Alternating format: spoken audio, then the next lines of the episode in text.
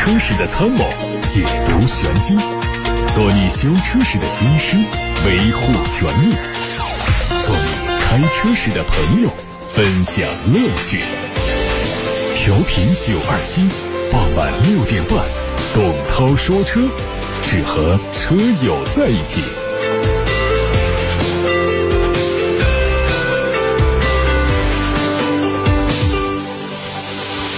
各位晚上好，这边是董涛，欢迎大家在六点半到七点半听直播，提问题。关于汽车消费维权的话题，也可以发布到直播间。八六八六六六六六正在开通热线，还有董涛说车微信公众号可以留言。先看今天的汽车新闻。日前，遇见世界的新鲜青城时代新闻发布会在广州车展上举行。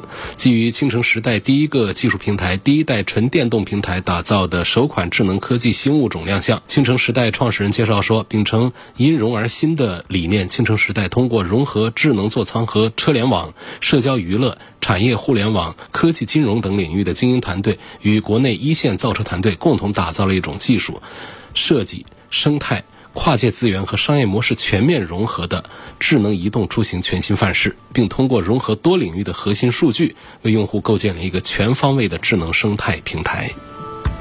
本届广州国际车展上，欧拉汽车芭蕾舞剧启幕，三幕大剧隆重上演。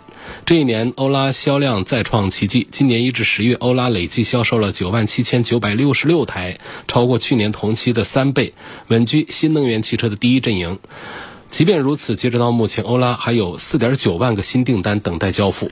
2022年，欧拉将再次迎来产品大年，不仅芭蕾猫、朋克猫、闪电猫等相继上市，更将推出 C 级轿车新产品。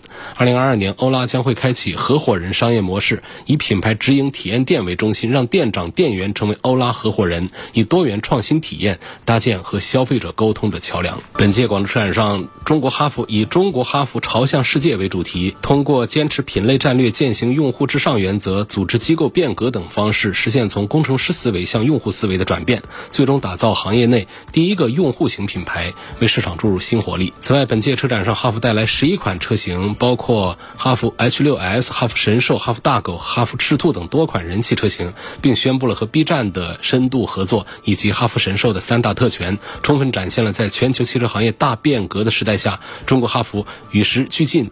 创新思变，打赢中国朝向全全球的创变之举。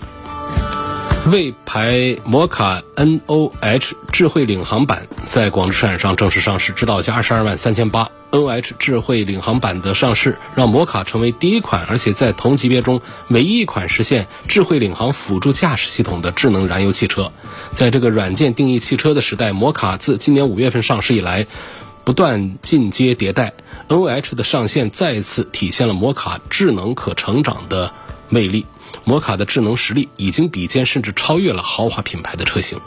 拿铁 DHT 智能新世界。魏牌拿铁 DHT 预售发布会也是在广车展上举办。魏牌拿铁 DHT 正式开启了预售，推出了中杯、大杯、超大杯三款配置，预售价格分别是十六万二千八、十七万二千八和十八万二千八。以越级豪华的产品实力、油电同价的价格体系、文化同频的用户理念、超越期待的服务标准，驱动传统汽车进入智能新时代。目前拿铁 DHT 已经开启了预售，官方唯一的指定预订渠道魏 APP 已经全面开放。今年的广州车展上，长城炮带着乘用休闲、时尚商用两大品类新车型，超跑皮卡概念车以及金刚炮闪耀亮相车展。龙潭以二十七到二十九万元的价格开启预售，长城炮展台再次成为全场的焦点。其中，超跑皮卡更是全面开启了全球命名的共创，登录长城炮 APP 都可以参与。同时，长城皮卡迎来全球销量突破两百万辆的历史时刻，成为首个实现全球两百万销量的中国皮卡品牌，也是中国唯一进入两百万辆俱乐部的皮卡品牌，树立了行业的全新里程碑。日前，上汽通用凯迪拉克品牌宣布，凯迪拉克真豪华纯电中大型 SUV 正式开启预售。首发车型后驱长续航豪华版的价格是四十三万九千七，用户可以通过凯迪拉克 iQ 共创 APP 和微信小程序支付一千一百九十元定金进行预定。在二零二二年四月底之前下定并且买车的首批车主还将获得一万公里里程的公共充电额度。凯迪拉克 iQ 共创 APP 内每日签到里程红包、特定车身颜色以及优先交付的额外权益。新车将于二零二二年中陆续交付。加速向美好生活，一汽奔腾再次为用户提供了创新惊喜。十一月十八号，潮流新生。遇见不凡一汽奔腾新车亮相暨造型品鉴沙龙在广州开启。此前备受瞩目的一汽奔腾全新轿跑 SUV 惊艳亮相，它的命名叫做奔腾 B70S，定位是新国潮轿跑 SUV，有五款颜色，计划在明年初上市。作为中国一汽首款自主轿跑 SUV 以及一汽奔腾全新品牌战略下的首款战略车型，奔腾 B70S 集战斗值爆表的拉风颜值和带感好玩的使用体验于一身，把传统。中国元素和现代科技完美交融。昨天以“技术奇瑞，全球热爱”为主题的奇瑞汽车出海二十周年高峰论坛在奇瑞公司举行。作为工信部指导中汽协组织的二零二一中国汽车品牌向上发展专项行动的重要一站，论坛云集了众多行业大咖和专业人士，并通过央视财经新媒体平台和两百多家媒体全程直播，和全球观众实时互动。出海整整二十年的奇瑞，为什么能够连续十八年保持中国品牌乘用车出口量第一？为何能成为第一个年出口突破二十万辆的中国乘用车品牌？为何能在全球八十多个国家和地区成为车主热爱的中国名片？为何能连续五次获得最佳海外形象二十强企业？答案都在论坛中一一揭晓。最新版的高德地图创新推出了 ADAS 预警导航功能。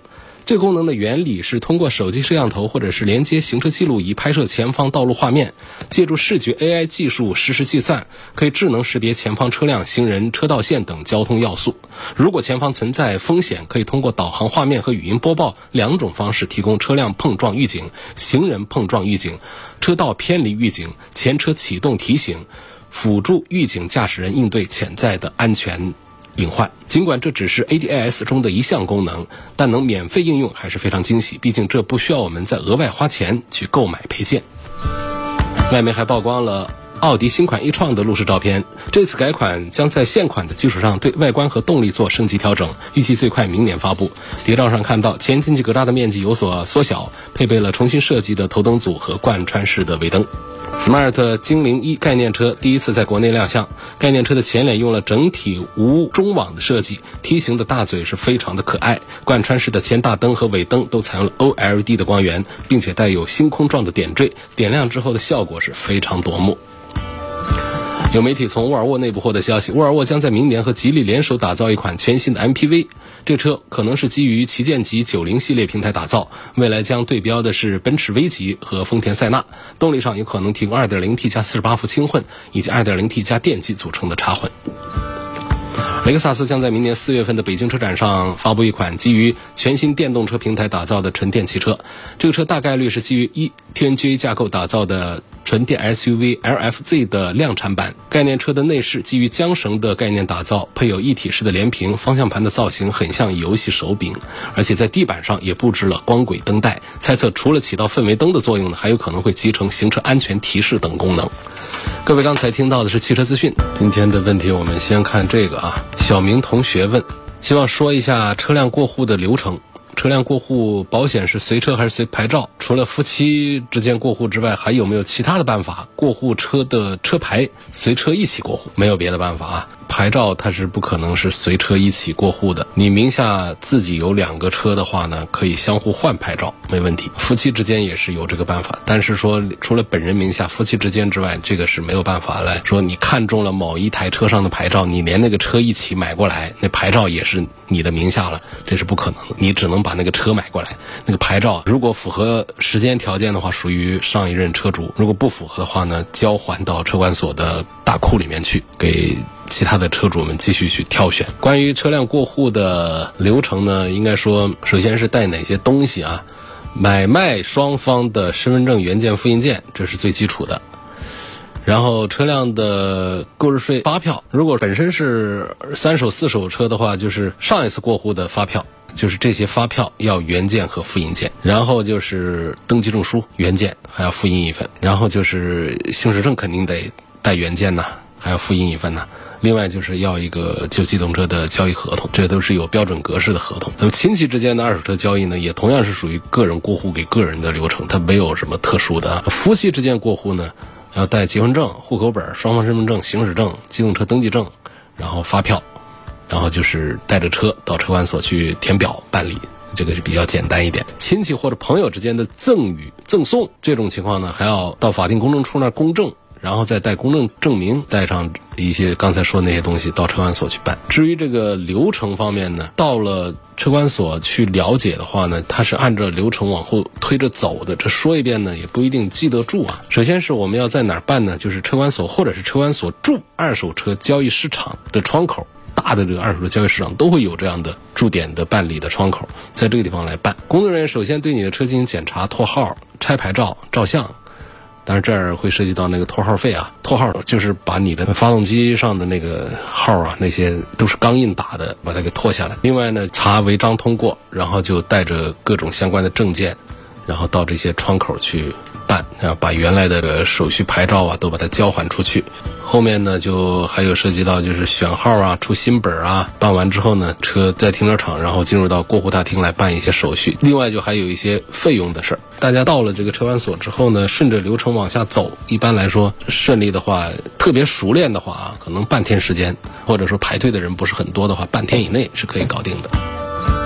下面有位网友姓王，他说：“我昨天提的问题不知道回答了没有？如果已经回答了，请忽略这个问题。我有印象，但是没有选中回答啊。我今天给说一下。他说我的车啊，马上六年到了，要上线年检。我看我这个保险送的免费年检代办，本人可以不用去现场。我就想问问，我要不要一起到现场看看呢？别人代办会不会有什么不放心的地方？你把车上的贵重的物品检好就行了，不会把你的车拆什么东西卖掉换掉吧？但是说确实这种代办呢，按道理理论上不应该是我们保险。”公司啊，或者说比较正式的这个工作人员来给你办这些事儿，恐怕还是我们社会上的一些比较能干的人士来帮着办这些事儿。所以，陌生人带着你的车去的话，这属于社会常识了，大家自己看着办吧。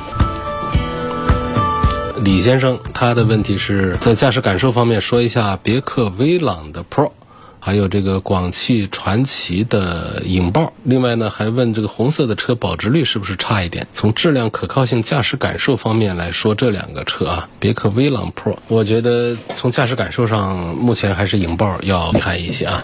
因为它主打的是运动，车跑得也挺快。然后在可靠性方面呢，传祺的车也做得还不错。别克的威朗，别克车的这个质量稳定性属于是中等偏上的水平。所以跟这个传祺的影豹相比呢，因为影豹才出来不久，我们现在没办法直接的说谁的故障多一些啊，毛病多一些。从总体上讲，我觉得买这个威朗 Pro 呢还是更加的稳当一些。但是买这个影豹呢，会开得更加有意思一些。关于红色的车保值。好不好的问题，它的保值是差一些的，因为那一般的家庭用车呢，就是当交通工具来用一下，主要还是实用第一，不追求个性时尚的，除非是我们的一些跑车那种，另外他们都是要红的啊这样的，它就好卖一些的。普通的家庭用车的话呢，比方说它还涉及到一个维修的问题，如果磕碰之后要补漆。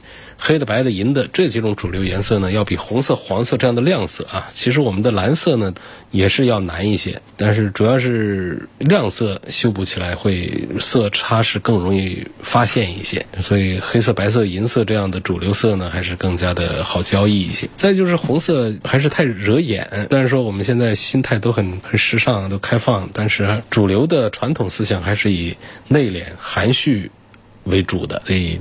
就是这样几个点，整体上呢，市场上的主流的颜色的车辆的消费者是远远多于红色车辆。你在街上看，肯定是以白的、黑的、灰的，这有顺序的，白的最多，黑的第二多，灰这个灰主要是指银灰色啊，亮的那个银灰色，不是深灰。然后再往后是红色，再往后是蓝色，以及黄色和其他的那种特意调出来的各种个性化的颜色，白色、黑色、灰色、红色、蓝色等等。然后就是白色车的消费群体最大，卖的最好，所以相对来说呢，红色车的二手车出手就比较难一些。当然说，其实我们如果是想买一辆二手车，如果它的颜色自己不满意的话呢，这个倒不要紧，本身是旧车，咱们拿来之后，干脆车管所备个案，改一个车身颜色，就花点钱改自己最喜欢的颜色，就换油漆。这是一种搞法，再就是贴个性化的车衣。这个个性化的车衣还不仅仅是说贴纯色的，现在都可以打印车衣。比方说把你照片打上去，一样的啊，这现在都可以做到的，挺有意思的。有网友希望我谈一谈奇骏复活四缸发动机的事儿。这个话题挺好啊。应该说，奇骏的这个三缸机呢，是一个打脸的故事啊。在发布新闻的时候，东风日产说奇骏呐、什么逍客全都得用三缸机，其实大家都不看好。但是呢，东风日产还是一直是非常的自信。举一个例子讲，我们有一位著名的网络车评人，在新的三缸奇骏预热发布的时候，就是当时在沙漠里头做测评。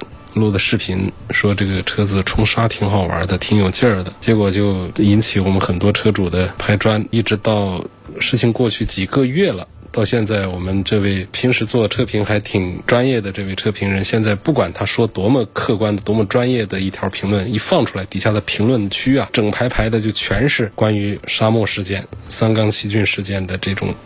讨伐，这确实是挺严重的一个舆论事件了。通过这个例子来看讲的话，就是确实我们车主对于东风日产推这个三缸机的奇骏呢，是多数反对，少数赞成的。所以你看，原来奇骏没改款、没换三缸机的时候呢，卖个一两万台是没毛病。但是改了这三缸机之后，一下子直接的干月销量四千辆，在很多三缸车型在中国市场栽了大跟头的同时呢，东风日产仍然是非常坚定自信的推出三缸车，而且是在主销产品在奇骏上，你在个别的小产品上推也就罢了，在奇骏上，在这么大个子的主流车型上推，这个做法确实是让人非常难以理解的。当时市场很质疑，东风日产的相关的负责人就曾经说。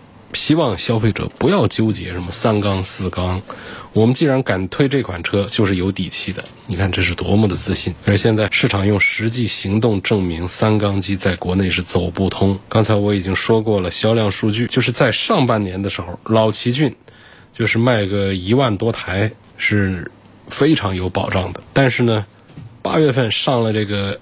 三缸的新奇骏之后，它销量一下子变成了四千辆左右。所以这种情况我们来看的话呢，就是出现一个腰斩的一个趋势。就是作为东风日产旗下的四大畅销车型之一，这个当前的四千辆的销量数字，已经影响到了东风日产乃至整个日产在中国市场的销量表现和品牌影响力了。的后患是非常大的。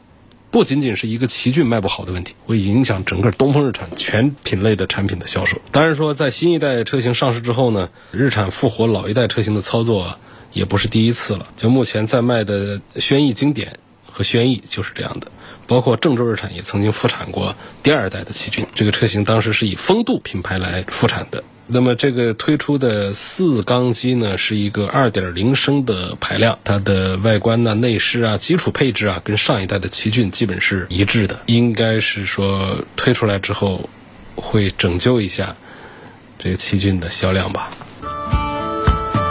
刚才我们看到了这么一个话题啊，就是网友问我能不能把个七座车改成六座车？我们有些车啊，设计成七个座位。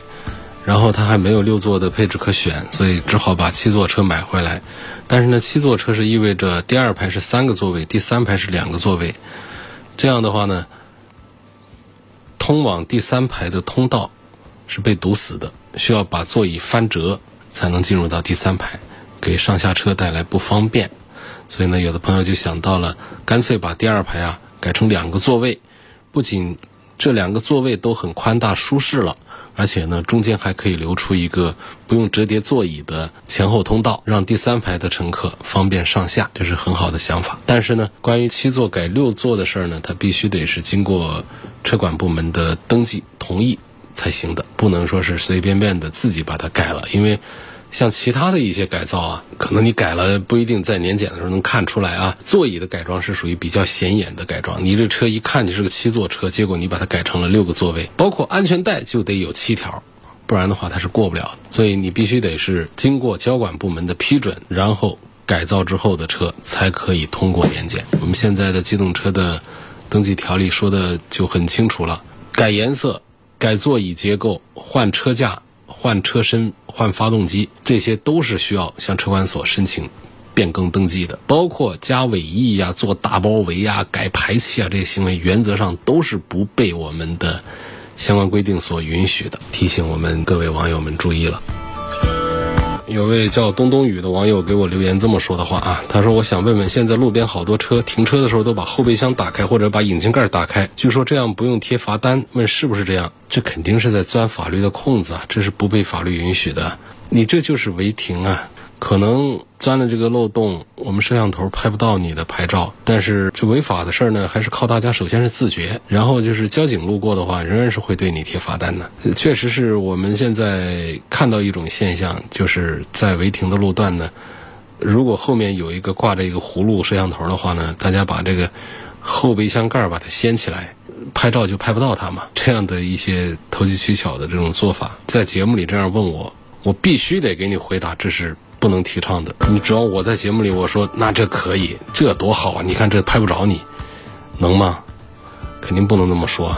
有网友问说，交警贴的单子能不能在幺二幺二三 A P P 上处理？可以的，大家可以通过交管幺二幺二三平台啊，随时随地的缴纳交通违法罚款，很轻松的办理很多的自主预约的，包括考试啊、检验呐、选号啊、领牌证啊、换领牌证啊等等。很多事情都是可以在网上来办理的。交通违章的罚款处罚呢，主要是有两种形式，一个是现场违章开单，二个是电子违章记录。现场违章开单呢，通常是由交通执法人员现场取证来开处罚决定书，贴到你的车上。那么电子违章记录呢，就是应用我们的摄像头技术来拍摄取证。新款的宝马 X1 2.0T 能不能家用入手？这车谁把它买来跑了网约车的吗？也更没有谁把它作为行政办公、商务用车啊，不都是家庭用车吗？怎么不行呢？顶配，嗯，2.0T 动力啊，变速箱啊都配得更好一些。有网友说，我之前有辆速腾，烧95号汽油，开了几个月之后，排气管里面就有黑色的粉末。因为这个也被加油站忽悠，用了好几次各种添加剂，说是可以帮助清理发动机积碳。现在换了一辆丰田凯美瑞，烧九十二号油，用了几个月，排气管都很干净。为什么会有这种区别？你这是不同的发动机，不同的车啊。它日系车的这个发动机，它就在一些问题上它处理的好些。尤其像丰田的车子呢，它很擅长用低标号的油。这种自然吸气的这些车子啊，它低标号油啊，吃粗粮，而且呢还没毛病。包括烧炭的这种问题，它都会控制的比呃涡轮增压的呀那种高压缩比的比那些是要表现好一些的，所以这是一个大众车和一个丰田车之间的区别。下面一个问题说，油路三效它能不能清洗三元催化？九二七定制生产的油路三效呢，是给我们的发动机内部的积碳做清洗预防作用的，呃，卖的非常好。大家通过微信来搜九二七汽车商城这个电商平台。就可以很方便的买到油路三效，也可以打八六八六六六六六这个电话来咨询购买。这个三元催化的东西呢，油路三效帮不上忙啊，这管不到那儿去。油路三效是个什么玩意儿呢？它是安在我们排气管上的一个东西，它起到的作用呢，就是对发动机里面排出来的尾气进行净化的，就把有害气体处理成无害气体的，或者是接近无害气体的。啊，这种东西就是想要达到汽车排放的标准，啊，三元催化器它不能出毛病，它是重中之重。而且三元催化器如果出了问题呢，车辆还会有一些其他的症状表现和报警。三元催化的价格也不便宜啊。所以平时呢，我们是，呃，注意延长它的使用寿命。很多店里呢会建议，四 S 店建议说，这个车跑个两三万公里啊，就要做一次清理，让清理一次呢得收个小几百块钱，而且都是免拆清洗，就打吊盆清洗。那么其实呢，三元催化无论是通过电脑检测还是肉眼观察，都是没有办法直接判断。它是不是脏了？是不是需要清洗的？只有三元催化出故障的时候，没有办法正常使用的时候，它才会通过故障指示灯的方式检测出来。那么在这之前，我们没有办法判断它是否真的需要清洗，是否真的脏掉了。其实三元催化器的故障率是非常低的，而且是终身不会用坏的。报废的车上很多三元催化器都是可以正常使用的，但是它一坏它就坏了，它就不管你车是新车还是旧车了。所以，就是三元催化器出现故障是非常少的一部分，出现的概率是非常低的。一般四 S 店建议给三元催化器做定期清洗，主要是以养护为目的，采用的就是刮吊瓶的这样的免拆清洗。这种清洗方式的清洗效果是非常微弱的，性价比也是很低的。所以我是不建议定期去做的。就说到底，这种清洗方式呢，就是给车主一种心理安慰。你洗前洗后，三元催化器的状态是没有什么区别的。那么三元催化器如果真的坏了，出了故障了，要么就是换，那就贵；要么就进行清洗，但是也不是免拆清洗，那是要把它拆开了洗的啊，那是要用一种酸性的液体长时间浸泡之后才能够达到真正的清洗效果。如果你的三元催化器真的脏得非常厉害，没办法正常使用，然后你通过这个浸泡清洗都没有办法把它修好的话呢，那就只能是更换一个新的三元催化器了。更换三元催化器，那也不能说随便便的找一个就来安上，那还要选用原厂的型号，这样你的尾气排放才能够达标。啊，这些意见就仅供大家参考一下吧。下面有问，福特的锐际值不值得购买？福特现在的品质做的怎么样？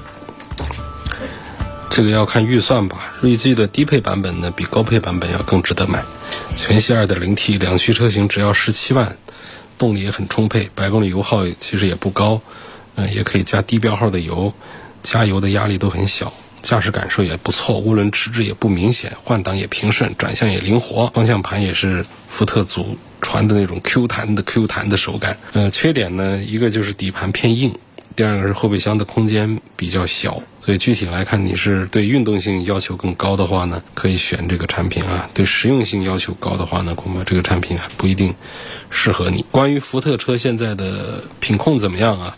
其实是有进步的，基本不会出什么大毛病啊。原来一些双离合的问题啊、崴脚的一些问题啊，那都是好些年前的事儿了。现在基本上逐步的都在改善。我们的车主们这两年反映福特车的问题呢，主要是集中在异响啊、车机故障。车机是什么？不是机器啊，不是发动机啊、变速箱那些东西，而是中间那块屏，那种显示屏背后的软件的那种操作体系，电子化的这些东西。我们统一称作为车机系统，就是这些地方容易出一些小毛病。今天就说到这儿吧，感谢各位收听和参与晚上六点半到七点半钟直播的董涛说车。错过收听的网友们可以通过董涛说车的全媒体平台找到往期节目的重播音频，继续互动和收听。董涛说车全媒体平台广泛的入驻在微信公众号、微博、蜻蜓、喜马拉雅、九头鸟车家号、一车号、百家号、微信小程序梧桐车话等等平台上。我们下周再会。